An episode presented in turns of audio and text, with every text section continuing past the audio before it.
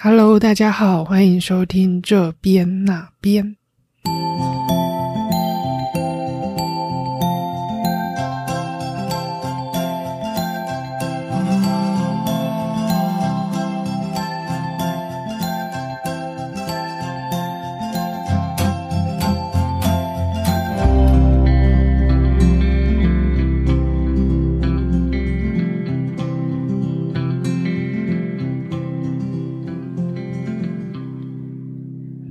大家好，大家这礼拜有去哪边玩吗？我这礼拜都待在家，呃，严格来说，我已经待在家大概十几天了，创下我个人宅在家时间最长的记录。我自己也觉得蛮夸张的。那其实我本来呢就是一个很宅的人，呃，以前在台北的时候呢，就是至少都会去个 Seven 啊、全联买东西之类的。那我现在呢，就是搬回台中住。那我台中的家是在呃台中太平的山区的一个小山的独立的社区，就有点与世隔绝的感觉。然后呢，我的摩托车又坏掉了，那就一直都没有出门。那没有出门呢，就没有出门，就越不想出门。然后呢，又外加我现在是跟家人一起住。那我现在真的是明显的感受到跟家人一起住的好处。呃，第一个呢，就是第一个就是不用缴房租嘛。就我之前在外面租房子已经租了十年，那我这两个月来呢，就第一次感受到，哇塞，就是每个月 都不用为了烦那个租金而烦恼，就还蛮蛮蛮好的，蛮蛮舒适的。然后呢？第二个是我发现，就是跟家人住的还有一个好处，非常大的好处。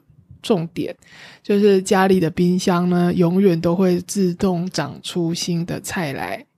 也就是说呢，我完全都不用再出门自己买菜，然后也不用去菜市场，也不用去超市。那是因为我妈妈家就是知道我们在家都会自己煮东西吃，所以她永远就会补充我跟我弟最爱吃的东西，就比如说那个丝瓜啊、番茄啊这些的。然后这样听起来好像真的蛮废的哈。对啊，这样其实会有一些标签，就是什么啃老族啊、草莓族，但唉，我也不能否认啊，这种时候。但我就是这两个月搬回台中之后。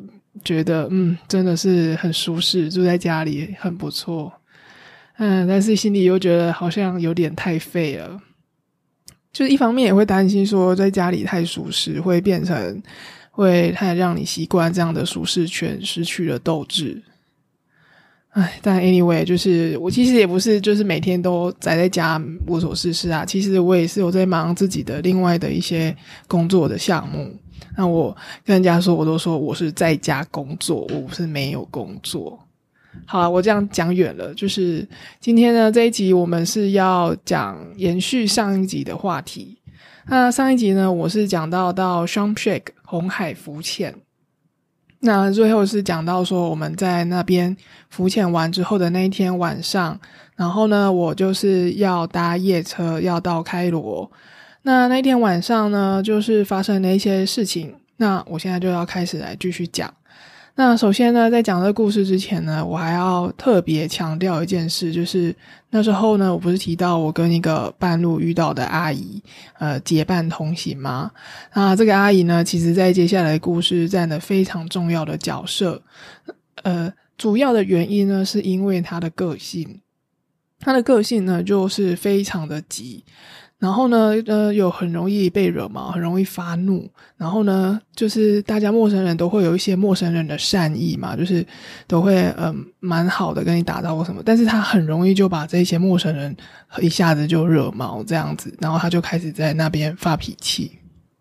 那这个阿姨呢，她就是一般我们所认知像菜市场的那种大大妈的那种个性。她当然是人很好，然后她要帮你的时候，她也就是不遗余力会不不遗余诶不遗余力会帮你。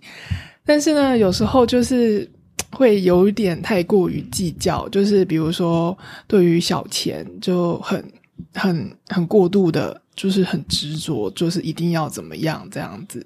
那因为那时候我跟他还不是非常的熟悉，所以呢，到了这一天呢，我才发现啊，事情有点大条。这个阿姨，这个旅伴，好像让我觉得有点踩到雷的感觉。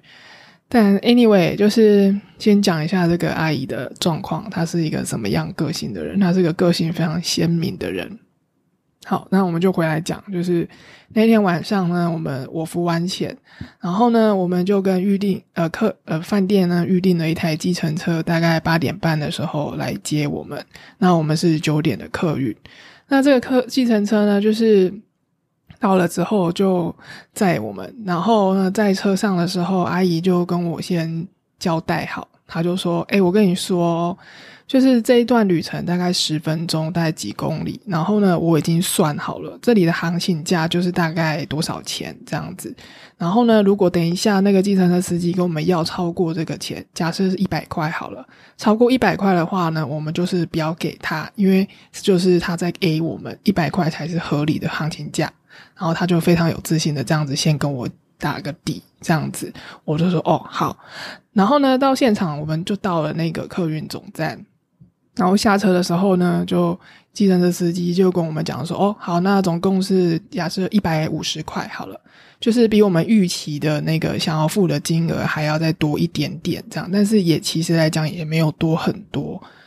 然后呢，这时候阿姨就说：不行啊，你这个一百五是你要 A 我们的。”我算过，我跟你讲，我做过功课。你这个行情价就是一百，这个十分钟的车程就是一百块。你不能这样子 A 我们，看我们是观光客，这样就是要跟他理论。然后呢，就吵，有点要吵起来。然后他讲话呢就越来越大声，因为他很急。然后又加上他其实耳朵有点就是耳背，所以他就是讲话不自觉的很大声。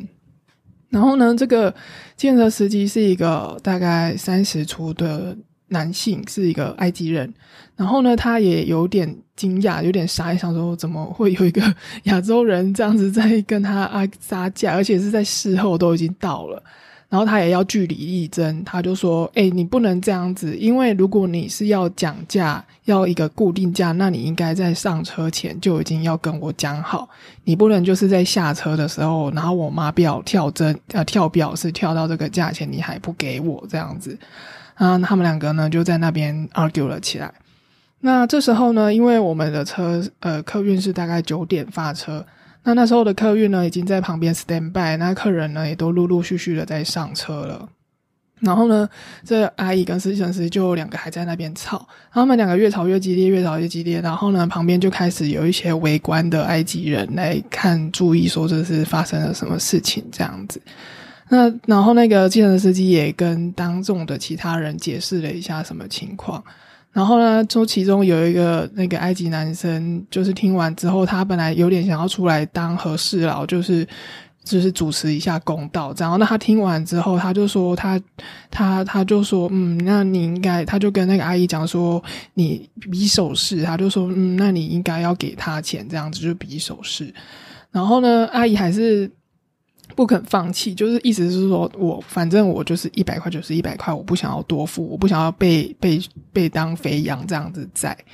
那其实我也我现场自己是有点尴尬，而且我那时候已经心里觉得说，其实我觉得计程车司机比较有道理，因为你不能就是你要讲价，就是要事先讲，你不能下车这样。然后那个计程车司机也一直在强调说，如果你想要知道价钱，那你为什么不问？然后他那个阿姨就说：“那你为什么没讲？”然后他们两个就是重复这样子的循环，没完没了。然后呢，计程车司机也就是一度用比较和缓的口气跟阿姨说：“拜托，就是这差价呢，也不过才两三块美金。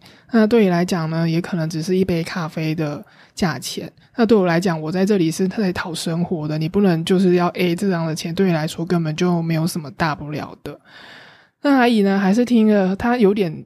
顿了一下，但是她又好像又不肯放弃，好像那个场面也没办法，她这样的软下她，不愿意再掏钱。然后我实在是看不下去，我就跟阿姨讲说：“阿姨，就是真的给她，因为钱也不是真的很多。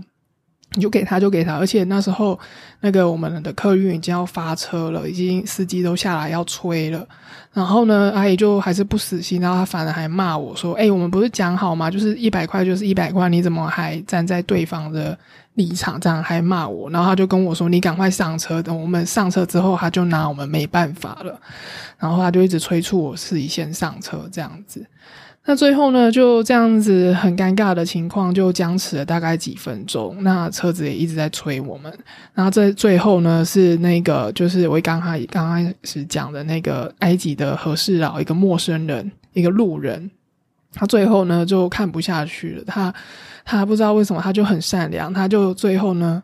从他的口袋里掏出他的钱包，然后拿出一张钞票，就是那个差价的钱，然后就要给那个计程车司机，然后就一方面就是还有点就是想要劝架，这样就说：“哎，没事没事，那这个钱给你好，这样两边都没有损失，就是这笔钱他就付了钱就了事这样子。”那那个计程车司机看了也是很火大，他就说：“我那我才不要这个钱嘞！”就是他就说：“让我不要不要。”然后他就开始碎念，就是类似说他今天怎么那么倒霉，遇到这个神经病，然后还不给钱，然后开始一直碎念碎念这样子。然后呢，那个什么阿姨就说：“啊，你不要就算，你不要就算。”然后就催促催促我赶快上车，然后他自己也就上车了。然后我们两个就在这样子的很很很像闹剧一般的不欢而散的情形之下呢，我们就上了车，然后车子。就发呃就开走，然后人群也就散了，然后计程车司机也就气冲冲的就走了。那这就是我们上公车前的呃上计呃客运之前的一段插曲。然后呢，大概这时候也大概已经九点半十点了，那我们就上了那个公路的长途客运。然后，因为就是上一集有讲嘛，这边西奈半岛它的那个恐怖攻击事件那几年其实还蛮紧张的，所以呢，沿途都会有那个哨站，就是站站岗的卫兵。那所以每一站，比如说到了新的城镇呢，呃，巴士就会停下来，然后他们就会有人上来盘查，东问西问，东看西看。那他们知道你是那个。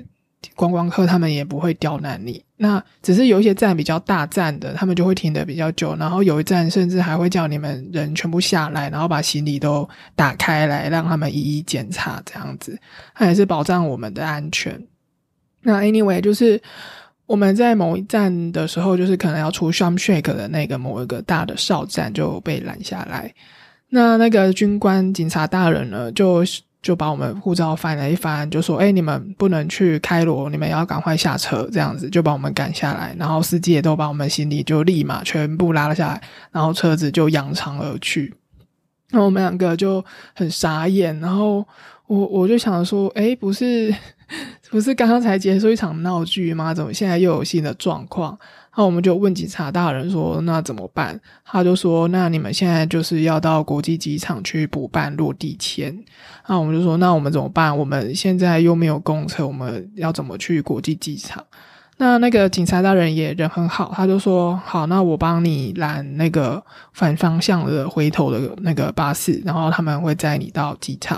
然后你去机场呢，就是去找海关，就帮你办落地签，这样就可以了。”那我们就说好。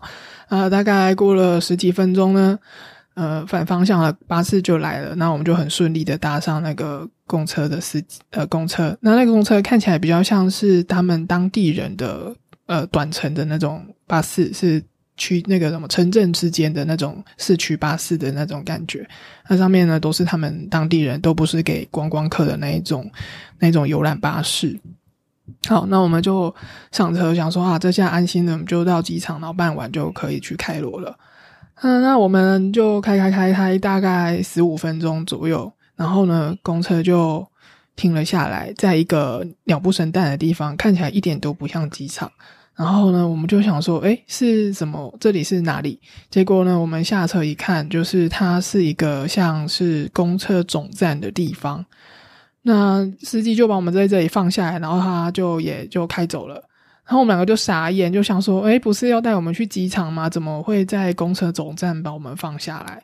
然后因为那时候已经十点左右，所以呃，整个车站是完全没有人的。然后我们就走来走去，走来走去，然后那个灯都很昏暗。然后我们其实那时候我有点紧张，因为那里真的就是。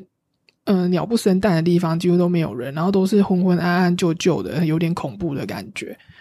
然后我们就遇到了一位那个呃一个车子一个主人，然后。就是我们就跟他沟通了半天，然后他就说他愿意载我们到那个机场没有问题，然后我们就学了教训，就先跟他讲好价钱之后，我们就上车了。好，然后呢到这里都还好像 OK。然后我们才上车，呃，大概两分钟之后呢，马上就有一台车又过来。那那台车呢是真正的计程车，就是它外面的车壳上还有骑 taxi 这样子。然后就过来跟那个载我们的人理论，就说意思就是类似说你不能载他怎么样怎么样怎么样的。然后我们两个就傻傻坐在后面听他们两个吵架，吵了几分钟之后呢，我们又被赶下车，然后的行李又被搬下来，然后呢，我们又。被在就是被换到那一台真正的计程车，所以我这下就是搞懂了，就是我们刚刚搭的那一台是没没有牌的那种叫做野鸡计程车，也有可能是那个人刚好临时起意，觉得可以赚一下这个观光财，然后反正我不知道，反正呢，我就很幸运的就是在那中途之后遇到一台真正的计程车，而且我也不知道为什么，就是在那个当下会突然有一台计程车这样子。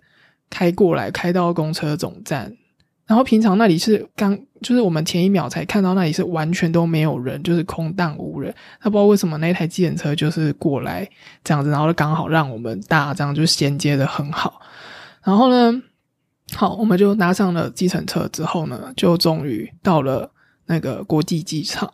好，然后呢，我们国际机场的目标就是我们要办落地签，然后我们两个就走到大厅里面。然后一走到大厅，就会有那个有点像警卫的警卫的人员就问我们说：“那你们要你们来机场要干嘛？”我就说：“哦，我们要办落地签。”然后他就比着就跟我比那边的方向，那边是一个柜台，就是在外场的一个柜台。我说：“哦，好好好。”然后我就去柜台那。然后呢，那个时候这个时候呢，就是柜台有一个工作人员，他他看起来比较像地勤，但是他不像是。嗯，他们机场官官方的官呃警察系统或者是什么警卫系保全系统，它比较像是一个很像是一个呃，我不知道临时柜台吗？像是一个有佩戴证件的一个工作工作接洽的人员。然后他就跟我说：“哦，你要办签证的话，你就是要先有一个什么邀请函，然后有这个邀请函，你才能够去办签证。然后怎么样怎么样？”他就开始在跟我讲。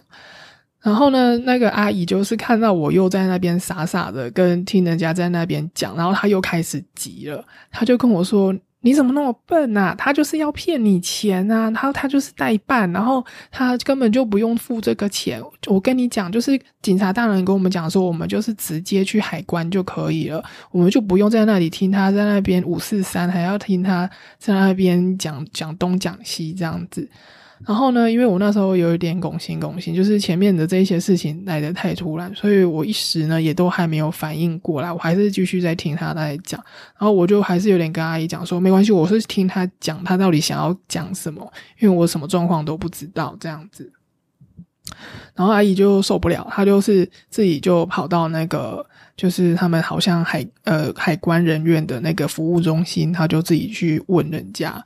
然后他就问好之后，又出来跟我讲说：“哎，我跟你讲，反正呢，我们现在就是赶快进去，就进去那个过安检，然后赶快进去那里海关就可以办落地签了。”然后我这时候还是就是有点傻傻的，就是我一直有点不愿意，因为那时候进去的时候，我印象中是它里面的安检的那个动线规划的非常的奇怪，所以假设我先到这边左边的柜台，然后我要到另外那一端的出入口的时候，我就会被挡下来，所以。那个整个安检的动线都很怪，然后现场呢也有其他的旅客在场，然后我们两个就是非常的突兀，就匆匆的来，然后有两个亚洲的客人这样子，非常的突兀。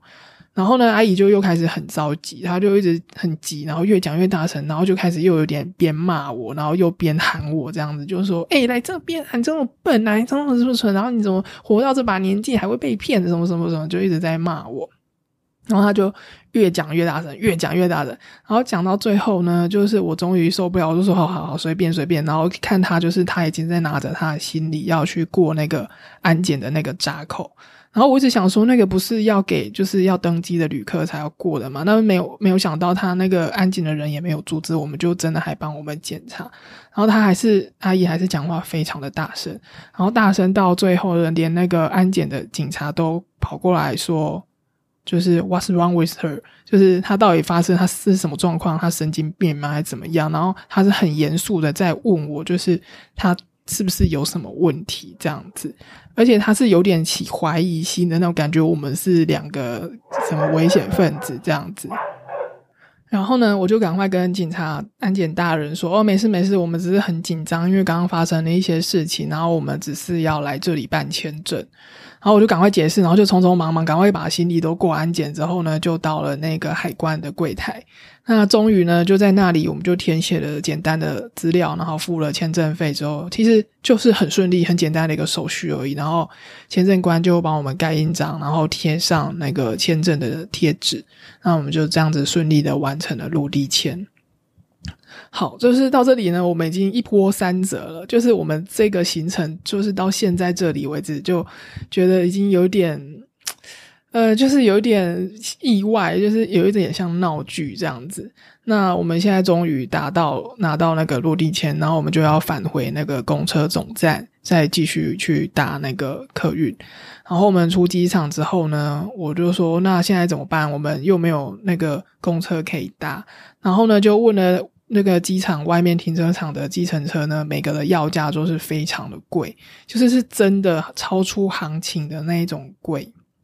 然后呢，阿姨就不愿意，她就说那个都是又在 A 那个观光客的钱。然后我就劝阿姨说：“阿姨都这种时候了，你你这种小钱，你明知道他是 A，但是也就没办法，A 就让他 A，但也不是说贵到我们负担不起。那我们这种时候就应该要去搭那个计程车，这样子到我们让我们到到那个公车总站。”那阿姨不愿意，就是不愿意，她就一直坚持说不行，她一定要找到更好的方法，也就是更便宜的方法。然后她就开始呢，又去到处问那种，比如说团体旅游的那种大客运，就一直问他们说：“哎，你们有是不是公车什么什么的？”然后呢，就整个人又有点像状况外的人。然后我就傻傻的，就是想说：“好吧，那要怎样就怎样，就在旁边等他，看他做什么决定。”那阿姨呢？就问一问，问一问都没有办法，那个都不是公车。然后那时候已经大概晚上十一点左右了，那我们就没办法，就走走走到外面机场的大马路。大马路那边有公车站牌，然后那个公车站牌是写埃及文，我们全部都看不懂。然后我就在那边觉得啊，不知道怎么办。然后呢，这时候我们就看到公车站牌不远处呢，有一群人跟车子在那边，就是停在路边，然后一群人在。在那也不知道在做什么，然后我就有点不呃不敢过去。然后这时候呢，阿姨就不知道哪来的勇气，她就一个人就说：“哎，你东西顾着，然后我去那边跟他们讲话。”然后她就默默的就一个人走到那边去。然后我当时说：“哇，这阿姨也太勇敢了吧！就是竟然一个人就很无无所畏惧的去走向那一群男生，就都是陌生人，一群男的。然后呢，他就。跟他们聊天，然后搞了老半天呢。原来他们是埃及的便衣警察，然后他们在那里就是就是有点像驻点，在那里就是呃看有什么状况需要临时帮助。但是因为他们他们都没有搭穿那个警察的制服，这样可能是想要低调这样子。然后呢，他就听我们讲完这些事情之后呢，他就笑了出来。那他觉得很有趣，就是怎么会在半三更半夜有一个亚洲的大妈，然后跑过来跟他抱怨说，那个你们机场的计程车怎么会这么贵啊？都在削那个观光客的钱，就一直跟他抱怨，一直跟他抱怨。然后那个警察呢，就。很，他觉得很好笑，他就笑了出来，然后就是也很轻松、很幽默，就是跟他讲说：“对啊，就是不削你们这些观光客，我们要削谁啊？”这样子就很幽默的，就是轻松以对这样。那他们听完我们的情况之后呢，他就说：“嗯，好吧，那我看怎么样可以帮你。”于是呢，他就在那边拦了一台那个饭店的接驳车。那那个接驳车呢，就是可能有人旅客是订那个饭店，会到机场这样专车接送啊。很巧的，那时候就刚好有一台车要送一位呃呃一个欧洲客人到饭店。于是呢，那个埃及警察就拜托他说，在我们两个一层到大马路是比较好等计程车的地方，然后我们要去客运总站。那就在这个便衣警察的协助之下呢，我们就有很幸运的搭到了饭店的接驳车，而且是免费，然后就搭上了这个车。然后他本来只是要载我们到那个大马路，就没有想到呢，他也很好心，他就最后把我们直接送到了那个公车总站。就到这里就是不可思议的幸运，都到这里还蛮顺利的。而且呢，我们刚刚在那个饭店的接驳车就有一个欧洲旅客，是一个女人。那个女人真的是超漂亮的，她是呃意大利人。那她就看我们两个很狼狈的，好像在路边被捡到捡上车一样，她就很好奇的问说：“你们发生什么事情了？”然后我们就说：“哦，我们只是签证的问题啊，东奔西跑啊，所以就是有一点。”有一点意外，这样，所以落得这样子的下场，然后他就他就觉得很好笑，他就笑一笑这样。那我是觉得这个女人为什么要讲，是因为我觉得她真的很漂亮。她的漂亮不是只有漂亮的那种漂亮，她就是非常的有气质，然后非常的优雅。嗯，我甚至怀疑她可能是某个明星之类的，但我不认识她，她是真的很漂亮，就是一个小插曲，遇到一个漂亮的意大利女人跟她同车。好，Anyway，然后呢，我们就到了客运总站，然后就绕了一大圈，折腾了四个五个小时，就回到了原点，就是我们一开始要搭长途客运的地方。然后这时候呢，我们就要重新买车票。那像这种长途的观光的这种。客运呢，他们其实是有分等级的，就是比较好的豪华一点的客运呢，是给观光客的，那票价也比较贵。我们一开始呢是订这一种，但是后来就被拉下来，就没有搭。那现在我们要重新买票，那最接近的那个班次呢，就是比较一般的班，呃，就是一般的班次。那这两张车票多少钱？我们两个就把。身上呢，所有的埃及的现金掏出来，因为我们是临时在他爸的黑市换的，所以没有换很多。所以呢，我们就赶快把身上所有零钱都清出来，清出来，然后呢，算一算，算一算，哎，不多不少，哎，就是完完全全的刚好。这时候呢，我跟阿姨两个人面面相觑，不敢置信的样子。好像冥冥之中呢，就是会有幸运之神在眷顾我们，要让我们去开罗。那我必须讲是那个当下的那个感觉特别的强烈，是因为那个那个客运呢是不收信用卡，也不收现呃也不收金美金的，所以呢，我们那时候看到我们埃及的钱在少少的仅有剩剩剩下的钱，刚好可以买那两张车票的时候，我们两个心中的那个那个感。感动有多么的强烈，然后呢，我们就在车上在聊天，就说：“哇塞，经过这样子一天一个晚上的折腾，我们总算可以顺利的去开罗。”那阿姨其实也跟我讲说，要不是我有跟她一起的话，她可能在机场那边她就会放弃，就直接买那个机票到以色列这样子。那我后来就安慰他说：“阿姨，其实我们也没有损失啊，因为我们只是晚一点出发而已。那到开罗呢，也不算是很晚。本来预计是清晨会到开罗，那现在这样一折腾，可能到开罗的时候大概是早上十点、十一点左右。所以呢，我们在 booking 那种一天的看金字塔的那种行程呢，应该也都还是来得及。所以严格来讲呢，我们应该是不会有损失到行程。”那阿姨听完我这样子讲呢，她也觉得很有道理，所以她也就比较放宽心，然后就心里舒坦了许多。那这个阿姨呢，就是因为她是虔诚的基督徒，所以她也就跟我说：“哦，这一天真的是太刚好、太巧了、太幸运了。”啊，可能是她在家里，在美国的老公有好好的帮她祷告。啊，这一件事情呢，都到这里告一个段落，因为我们就隔天很顺利的就到开罗。那开罗的故事呢，以后我有机会再讲啊，可能下一集就不会继续讲开罗的故事。那这个阿姨呢，就是她后来，我接下来的在开罗大概两天，然后开罗玩完之后呢，我们又搭长途客运原路返程。就是又经过西奈半岛，然后到以色列。那到以色列呢？前面两天呢，我也是跟他结伴同行。那等于说，这接下来的四天呢，我都还是一继续的跟这个阿姨相处。那就是因为后来呢，就是跟她相处比较熟悉之后呢，其实我后来也可以理解她为什么会有这样子的，呃，有点失控的情绪。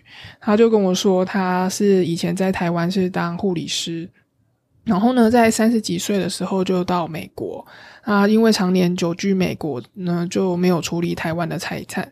就过没几天，过没几年呢，他就发现他的兄弟姐妹呢，就把他财产全部都侵占拿走，然后他就非常的伤心，然后非常的生气。从此呢，我觉得这个事件在他心里留下了很大的一个心理创伤。那从此他就变得很不信任别人。就刚刚我讲的故事一连串就可以听得出来，就是他一直在跟我讲说：“哎，那不要相信他，不要相信他，他们是骗子，他们是骗子。”就是他的思维呢，跟我们一般人比较不一样，因为我们一般人可能就是对对陌生人都会先不会这么的呃先入为主，觉得他就是要骗我们，但是他呢就是很不自觉的，很很很很自主的，很本呃怎么讲？很自然而然的就会先去怀疑别人，说别人都是要骗他，所以在整个过程当中，虽然人家没有那个意思，那他就是会误会跟曲解，说对方就是想要骗他。那这件事情呢，其实我到后面其实有一点受不了。就是即便对外面的不认识的人，他三两下就就被人家惹毛，或者是惹毛别人，然后最后那几天呢，其实我都装作不认识他。就是虽然看起来是结伴同行，但是我们两个都走超远。然后我就是他在跟客人，就是其他人讲话的时候，我都是默默的，就是闪远一点，这样假装不认识。因为到最后呢，其实我也有有一度跟他大吵。我们在耶路撒冷的时候。就是有一度，我就说我真的受不了了，就是有点跟他大声这样子。那他大大也就会一直解释说啊，我没这个意思啊，你不要误会啊，我就只是出发点是为你好，我只是觉得说你这样子怎么样，又会被骗，怕你被骗什么什么的。那我当然也是有点没办法接受。好，我要讲的是什么？哦，我要讲的故事是说这件事情呢，就是有给我一些心理上有一些想法啦，就是。第一个就是旅伴真的很重要，不要在 不要在路上随便跟人家结伴同行。但是我当下是因为我太想去埃及了，所以就想说没有关系，都可以接受。因为我以前也没有这样子跟人家半路加入人家的经验，所以我就这一次经验我就有一点吓到，算是一种震撼教育嘛。好。然后第二个是，其实一方面呢，我也是蛮同情这个阿姨的，就是我可以理解她为什么会这样子，那就是她心里的那个创伤，她一直没有去处理，那也没有去和解，导致呢，她现在非常的不快乐。我认为她是不快乐的。那即便她呢，现在生活其实过得很好，她的经济条件很好，她跟我讲说，她上里上个月才买了一个新的玛莎玛蒂在开。然后呢，他在美国结婚之后又离婚，但是他后来又跟他的邻居是一个美国人结婚，然后这个邻居的美国人很疼爱她，她的老公这样子。然后我听起来呢，我就说阿姨，我觉得你的人生非常的幸运，也非常的好，你根本就没有什么好抱怨了。然后他也就笑笑的，他也同意我的说法，他说对他觉得他其实是蛮幸运的。但是呢，就是有时候我觉得那个是一个很潜藏在心里的一个创伤，有时候就是会去勾起他一个他不自觉的那个愤怒的东西。那他没有去化解和解这件事情呢，就会带动他自己的情绪方面很容易失控，然后他很不容易相信别人，那导致我觉得他也不是很快乐。而且他是有点反反复复的，就是有时候他就会正常，那有时候呢又会失去理智。那有时候我会觉得我可以跟他讲道理，他也听得下去。但是过没多久，他整个人又情绪压盖，又完全不可理喻。所以呢，我就觉得跟他相处也是蛮心累的。然后我想说，好吧，就反正缘分就是这样嘛，就是三四天跟你一起玩一玩以后，我看我们可能就是完全也不会有交集。这这就是一个我对他的观察，然后我得到了一些反省啊。那另外一件事情呢，就是关于这整个过程，这个一波三折的夜晚之后呢，我就想到毛姆的一个短篇的故事集。那那个故事呢是这样子的。他就说，有一位父亲，他就是呃各方面都经营的很好，人际方面、经济方面都做得很好。那他就想要把他的经验呢，好好的、完全的呃指导给他的儿子。那所以呢，他儿子在每个阶段在做每个决定的时候呢，儿子父亲呢就会竭尽所能的把他所知道的经验跟知识，把最好的建议都交给儿子。但是呢，这个儿子呢是一个很叛逆的人，所以呢，他就是有点在他父亲眼里是一个离经叛道的人，就是反正父亲跟他说 A 好，他就是偏偏不做 A，然后就是做一些很在我们世人看起来是很很超出常轨的事情，是无法理解也无法认同的事情。然后呢，这个儿子就跟他的那个朋友就有点在抱怨，就说我这儿子都不听我讲，我认为最好的事情都他都不接受，然后他就是。呃，无法就是跟这个儿子沟通这样子，但没有想到呢，就这样子过了几十年，那儿子呢就没有想到他不听父亲的建议，他在做一些很离经叛道的事情。没有想到那个儿子呢，就每个阶段都遇到很幸运的人或很幸运的事情呢，就这样子一步一步一步造就了后来儿子也成为一个很成功的人。然后呢，呃，父亲这时候呢就有一点。呃，有点不敢置信，也有一点诧异，就是又跟他的朋友说：“我每一步都教到我儿子最好的，但是他都不听。但结果呢，他儿子的走他的他儿子的道路走到最后呢，却也不比我差。就是看起来呢，就是一连串他儿子做出的错误的决定，一连串错误的，看起来都是不合理的决定。”但是呢，如果你以结果论就是往回去看的话呢，每一个结每一个决定呢，又好像是当下是正确的决定。那我那时候呢，经过这个这个那个晚上的这样子的折腾，那我后来沉淀在想这个事情的时候，我就想到毛姆的那个短篇故事集，带着有一点寓言色彩的故事，就是告诉你说，有时候你在一个一连串的嗯。一个看似不合理，或者是很很很超出常轨的错误的决定，但不知道为什么有一种有一些人呢，他天生就是有一些运气，然后你也不能说是可能只有这个人运气，可能天生呢就是有一些宿命的宿命的东西，是这个人不管做了多差劲，或者是做了多坏的决定，但最后呢结果都是好的结果。那芒果故事就写到这，然后我就。想到这件事，就是完全套用在那个这次的那个晚上的旅程，完完全全就印证了这样子的道理啊！所以这件事，我就觉得啊，真的是非常的耐人寻味啊！就是没有想到我在晚上也印证了这样子的故事，而且一路上呢又遇到很多人的帮助。那我最后也不得不承认呢，其实那一次的旅程是很多很多的幸运结合在一起。而且那个幸运就是在每个小点，比如说我们在缺什么的时候，刚好就会有个贵人，然或者一个天使来帮我们指路，告诉我们要怎么做。就比如说我们回到他吧，然后我们。呃，就是回程的时候，那其实回程的长途客运没有到塔巴，就从前面的一个小镇，我们还要另外搭计程车到塔巴。那我们那时候才下车，就想说怎么办都没有车可以搭，就好死不死呢，这时候又来了一个计程车，然后就说他刚好就是有另外几个年轻人预定的，然后是要来载那个年轻人，然后我们就赶快去搭讪，问他能不能也载我们一程，我们愿意付钱这样。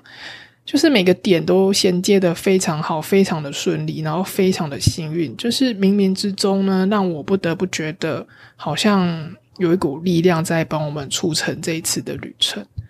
好啦，那我也可能只能说是，可能阿姨的老公真的是很用力的在祈祷，就是祝我们旅程顺利。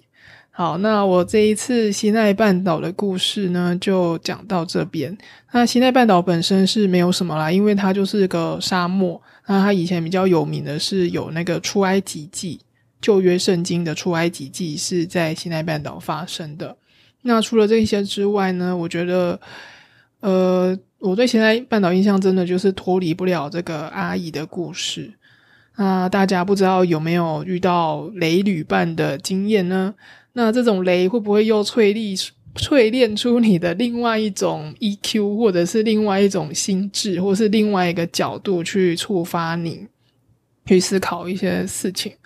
那我自己是也没有后悔啦，就是加入这个阿姨的行程，我也觉得学到蛮多事情的。好，那今天的故事就大概讲到这里了。欢迎大家到我的网站去看照片。那今天这个节目就先讲到这。那下一集要做什么，我还不确定。反正应该不会讲开罗，应该不会。好，那就先这样子喽。大家欢迎到我们的 IG 跟 Facebook 分享你所有雷队友或是好队友的旅程的经验。那就先这样子喽，拜拜。